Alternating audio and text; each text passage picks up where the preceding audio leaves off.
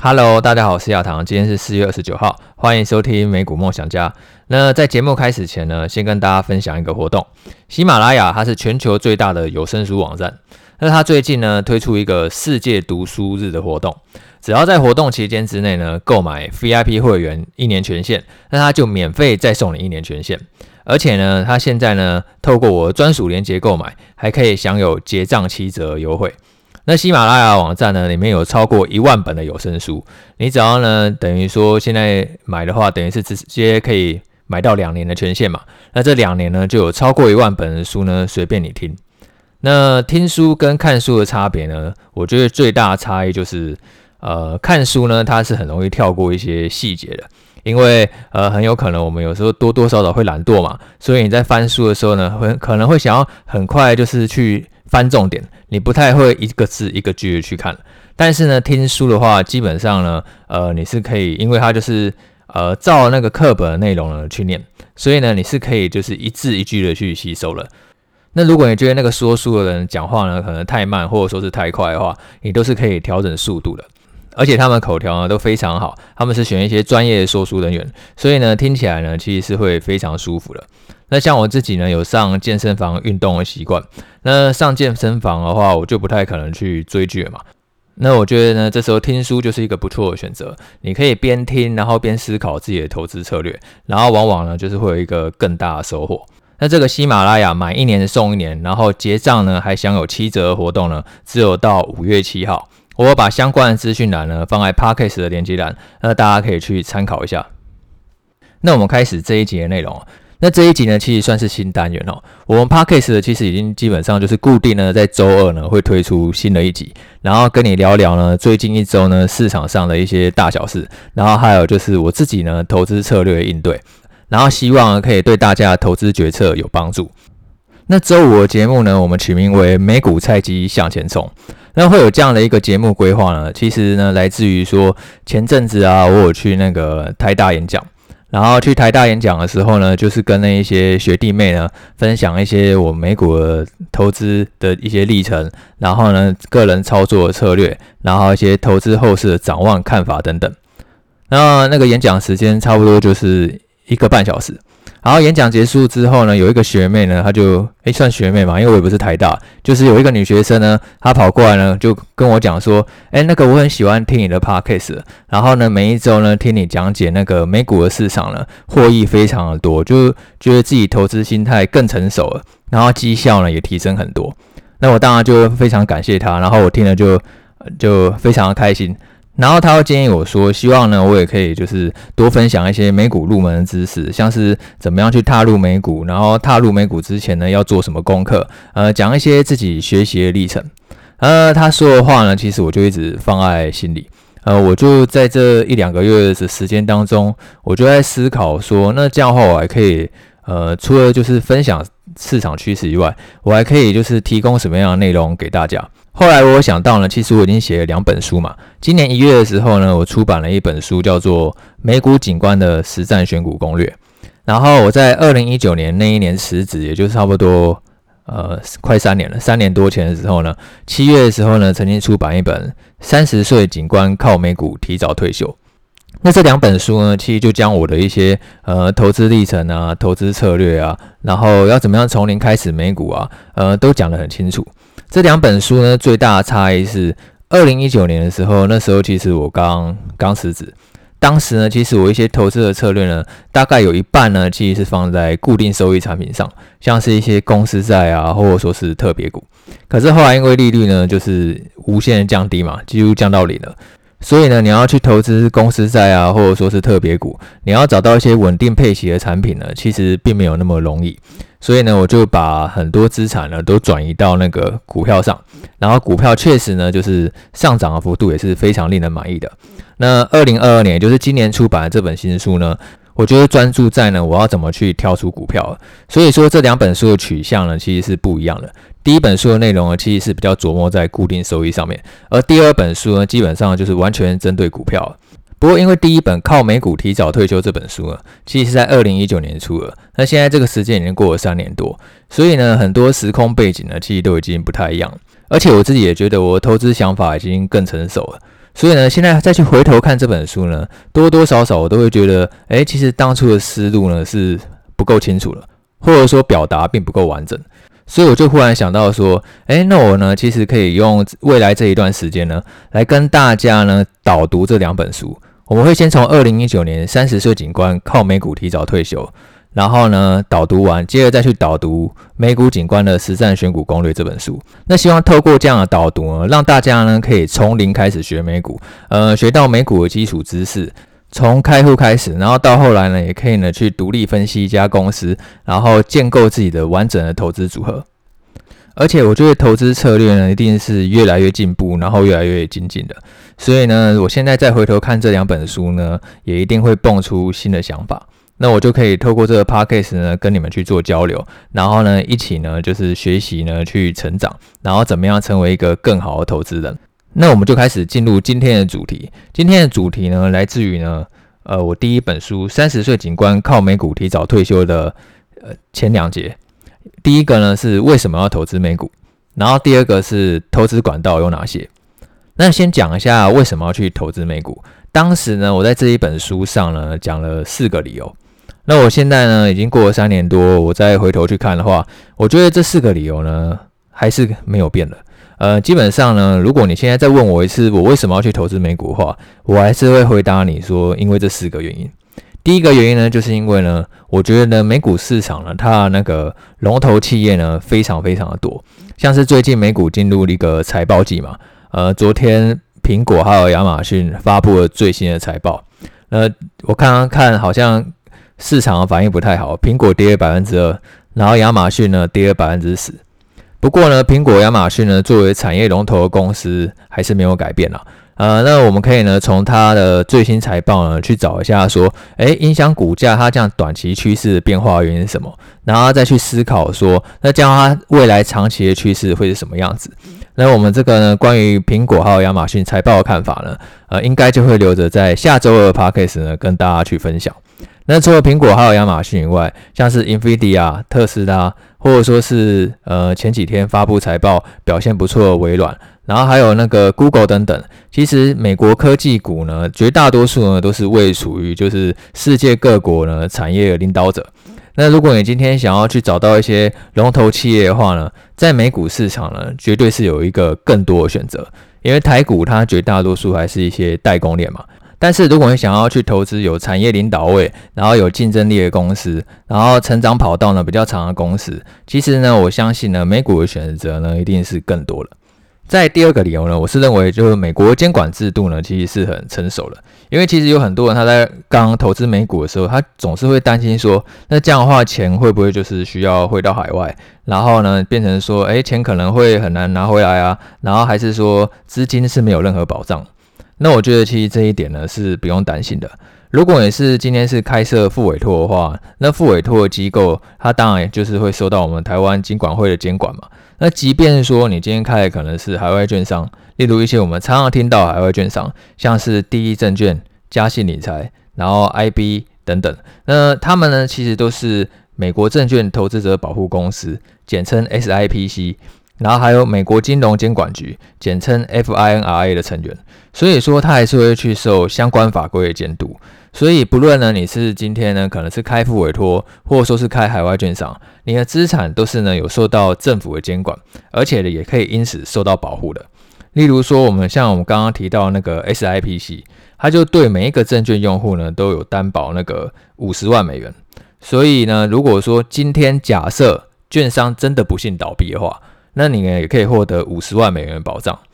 那其实这样额度呢，对于刚开始投资的小资族来讲的话，我觉得应该都是非常的足够了。而且目前为止的话，也还没有听到过就是有券商倒闭的情形。假设你真的担心的话呢，我觉得呢可以从一些上市的券商着手，也就是说它已经是上市的公司，你看得到它财报的状况，像是呃德美利啊、嘉信啊。或者说是 IB 等等，他们都是美国上市券商，等于说规模是已经足够大了。那这样的话呢，你的资产呢，自然就会有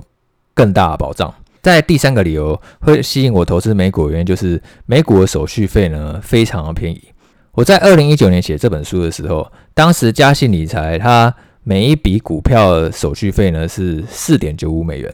那现在已经是二零二二年了，嘉信理财早就已经去取消这样的限制了。现在如果你是开那个德美利，然后嘉信理财，或者说是第一证券，它的买卖股票呢都是不需要任何手续费，等于说你的投资成本呢可以压得很低。那这样的话可能会有很多人好奇，那这样券商赚什么东西？因为开公司又不是慈善事业，总是要赚钱的嘛。那其实呢，券商除了就是在交易手续费本身呢可以获利以外，它还有很多获利的管道。例如说，它可能提供你研究报告，然后你需要另外付费；然后呢，提供可能例如股票即时报价，你也需要另外付费。或者说，它也可以呢从为客户提供那些融资的资金当中呢去收取利息。呃，利息的收入还有资产管理的收入，都会是一个可以取代手续费收入的来源。因为一旦呢，今天券商它取消手续费。那可以预期会有一个很明显的效益，就是呢，会有更多的客户呢会想要把资金呢放在这家券商嘛，因为这家券商不用钱嘛。那券商手上呢就会有更多的资产呢可以去运用。所以说，对于券商来讲的话呢，未必说一定是一个赔钱的生意，它其实还是有很多其他可以赚钱的管道。那不管怎么样，对于我们投资人来讲的话，就绝对是一件好事嘛。你今天的投资成本越低的话，那即便是完完全全呃一样的投资标的，一个券商如果跟你每一笔呢可能收手续费二十美元，然后另外一笔完全不用收，你投资那个交易成本更低的券商，那这样的话呢，长期下来的话，对于提升你投资报酬，其实就有一个很大的帮助。那第四个理由呢，是我觉得可以跟着巴菲特一起去投资，你可以真正去看一下说巴菲特他自己。到底在买什么样的股票？呃，特别是今年波克夏呢，其实表现非常好嘛。今年波克夏股票表现呢是远胜大盘的，也远胜二零二零年女股神阿克。那真的就是时间久了才会知道姜是老辣。巴菲特其实在二零二零年跟二零二一年的时候，已经被当初说就是一个没有用的老人，就已经就快要不行了。但是今年就是完完全全让大家知道，就是巴菲特的威力哦。因为今年价值股的表现呢，就是特别好。那我们在第二本书呢，其实也有跟大家讲说，除了巴菲特以外，还有很多我觉得值得追踪的经理人。因为呢，美国呢，他会呃定期的去公布呢十三 F 文件，让你可以知道说各个经理人呢在最近一季呢又有什么样的持股变化。呃，大家有兴趣的话呢，也可以去翻阅呢相关内容。那这个礼拜六呢，巴菲特他要召开那个波克夏股东会。那我自己呢是很期待这个礼拜六的波克夏股东会，特别是最近美股的震荡又那么大嘛。然后巴菲特其实呢最近已经捞了不少的股票，我们有在 Podcast 的当中跟大家分享嘛。他收购了一家保险公司，然后买了惠普，然后买了西方石油，算是一个蛮大手笔的收购。那在股东会上呢，会不会说有人去提问相关的问题？然后还有他对于美股的看法，呃，都是让我蛮期待呢。今年股东会的内容的。那讲完为什么要投资美股，我们总结就是四个理由。第一个理由就是，我觉得呢，美股龙头企业真的非常的多。如果说你想要找那种成长跑道很长的，然后呢，就是未来呢，就是可以持续成长的公司，我觉得呢，一定要去从美国公司来找起。第二个呢，就是我觉得呢，美国资本市场是非常成熟的，它已经发展超过百年了。然后监管制度呢，其实不管是 SIPC 或者说是 FINRA，我觉得都是可以给投资人足够的保障。在第三个就是美国券商的手续费也是非常便宜的，它现在已经可以让你去零成本的交易，所以呢，在大大压低你的投资成本下呢，对于你的提升投资报酬率呢是非常有帮助的。在第四个呢，就是你可以去跟着巴菲特呢一起做投资，你可以去真正看说巴菲特他自己到底是买什么样的公司，什么样的公司才是真正的巴菲特概念股。那当然除了巴菲特以外，还有很多其他的经理人，也都是我们去值得效仿的。然后，然后在这过程中思考说，诶，为什么巴菲特要买进这张股票，或者说卖掉这张股票？对于呢训练自己的投资逻辑呢，我觉得都是非常有帮助的。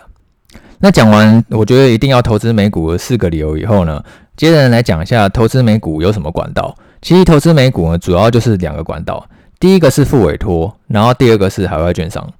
复委托呢，就是国内金融机构呢提供了国外股票的交易服务。呃，所以说像是呢，可能有例如国泰复委托、永丰复委托，然后那个元大复委托，基本上呢，你任何一家听得到熟悉的券商呢，他们都是有提供复委托的服务。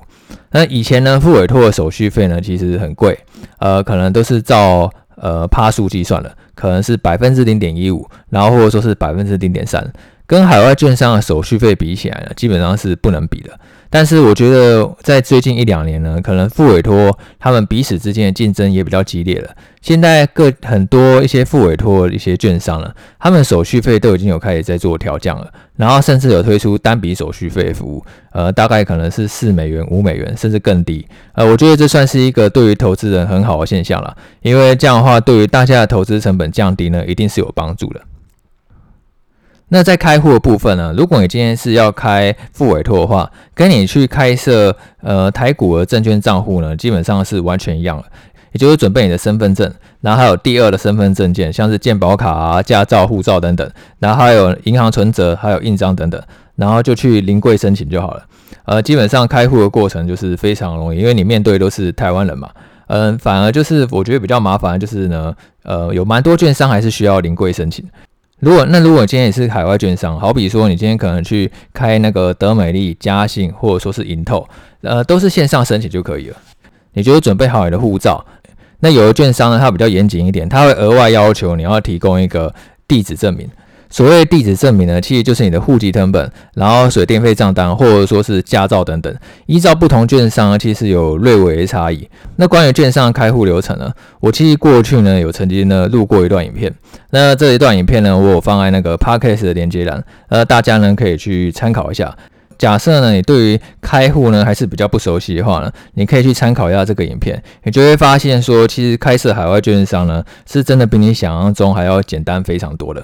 那副委托跟海外券商，他们各适合什么样的人呢？其实因为很多人常常都会犹豫不决。那像我自己是全部都开了，因为呃基本上的话，其实就是各有好坏，没有说什么东西一定比较好，然后什么东西一定比较烂。很多东西它一定都是呃有好有坏的，没有说百分之百完美的。以副委托来说的话呢，它一个比较明显的缺点就是它的手续费一定是比海外券商高的。所以说，我觉得呢，复委托它比较适合投资策略，就是你要是。交易频率比较低的，然后呢是长期持股的投资人，因为呢这样的话你才可以去压定你的投资成本。如果说你的持股周期比较短，或者说你的交易频率其实是蛮频繁的，可能呢一天到晚呢就是会买进卖出买进卖出，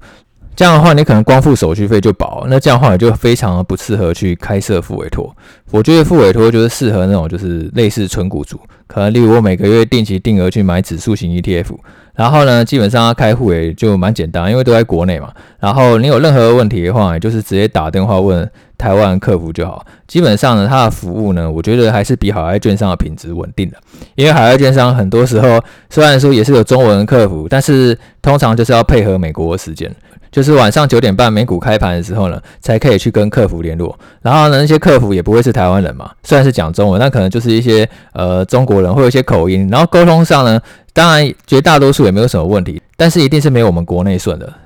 那我觉得海外券商就是适合那种基本上你已经可以独立完成绝大多数事情的人，就是你不太需要额外再去找客服了。然后呢，它也非常适合，就是你可能是小资主，你手上呢其实资金是比较有限的，然后呢比较担心手续费问题的。那我觉得海外券商呢就是一个呃很适合你的一个选择，而且呢像是例如我们刚刚有提到那个银透证券嘛。银透证券呢，它的操作策略其实是可以非常灵活的，因为它几乎什么产品呢都是可以操作，像是那个期货，然后选择权，然后公司债，然后还有像是欧洲的股票，然后呢中国股票、日本的股票等等。如果你开一个银透证券的话呢，其实你各国股票都可以买。所以我现在其实绝大多数的资产都是放在银透证券上，因为呢，所以你的资产累积越来越多的话，你的投资策略其实就不会只有一两种而已，你总是会有很多个策略呢，其实在跑。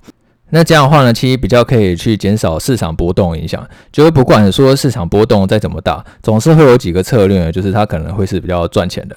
因为不可能说会有一个策略，就是从头到尾呢都让你赚到宝，一定是有的时候呢这个策略诶好像不太好用，然后另外一个策略呢它就发挥作用了。所以呢，我觉得 IB 呢它在操作比较灵活的情况下，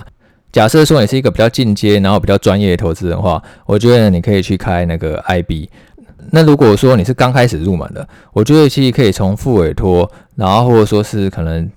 德美丽啊、嘉信理财等等的来着手，然后呢从慢慢的去。定期投入指数型 ETF，累积资产开始，我觉得就是一个非常好的起头了。有很多事情其实是没有想象中难的，真的重点是你真的愿意动起来才是最难的。所以说，现在假设说你对于投资美股有兴趣的话，我觉得其实现在就是一个不错的时间点，因为最近美股其实表现非常的烂嘛，一直到现在的话，其实标普五百指数还是在今年的一个相对的低点呢。所以我觉得你现在进场的话，其实你是可以胜过很多的。可能有很多去年进场的人，他还在山顶上吹风。但是呢，假设说你是现在刚好才要进场的人，我觉得其实是很幸运的一件事情。因为长期来看的话呢，我觉得美股它持续上涨的机会呢，再创新高的机会呢，还是非常高的。所以说最近的震荡呢，对于呢，如果你是长线投资人来讲的话呢，我觉得其实都是一个很好的布局机会。好，那今天就分享到这边。如果喜欢我的节目的话呢，可以给我五星留言，让我们可以更有动力呢去做这个节目。我刚刚在看最近的 Podcast 有什么留言，结果我看到一个一星留言，他署名张丽娘，瞬间跳台，到底是在呃呃呃什么？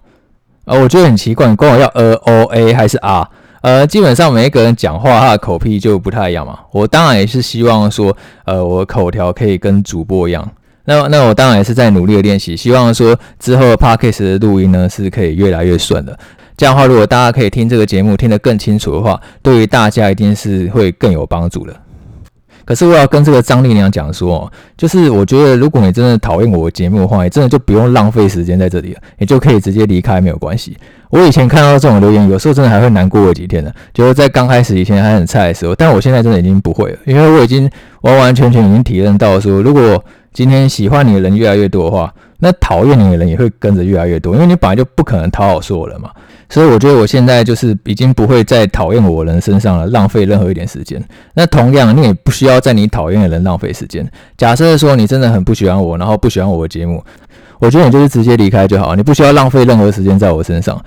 然后我也会继续呢为我喜欢的人而努力，希望说这个节目呢对于大多数人来讲呢都是有帮助的。那最后呢也是谢谢各位的支持啊，因为上一集 podcast 当中有讲到说我 PressPlay 的专栏呢有那个首月五折优惠嘛，那我刚刚看一下说其实最近加入订阅的人呢比我想象中还要多，呃真的非常谢谢大家的支持，呃不管说是 PressPlay 的专栏或者说是 podcast 的内容，其实都是我尽心尽力去思考整理而成的。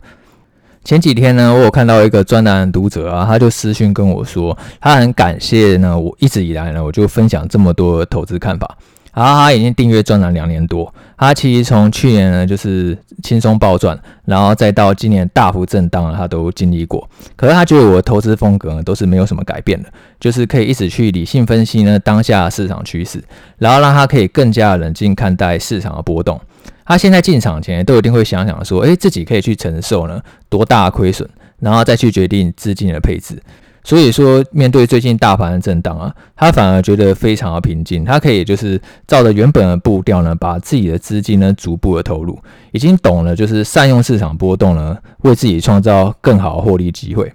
那我看到他的这个回馈，我当然觉得很感动啊，就是让我觉得心中就是暖暖的，呃，也会觉得说，诶，那我的努力好像真的，呃，有对大家有帮助的感觉，就是非常非常的感谢这位读者的支持，那也很感谢呢，最近加入呢订阅专栏的大家，然后有在听 Podcast 的你们，可以为你们带来帮助呢，真的是一件非常开心的事情。好，那今天这样喽，拜拜。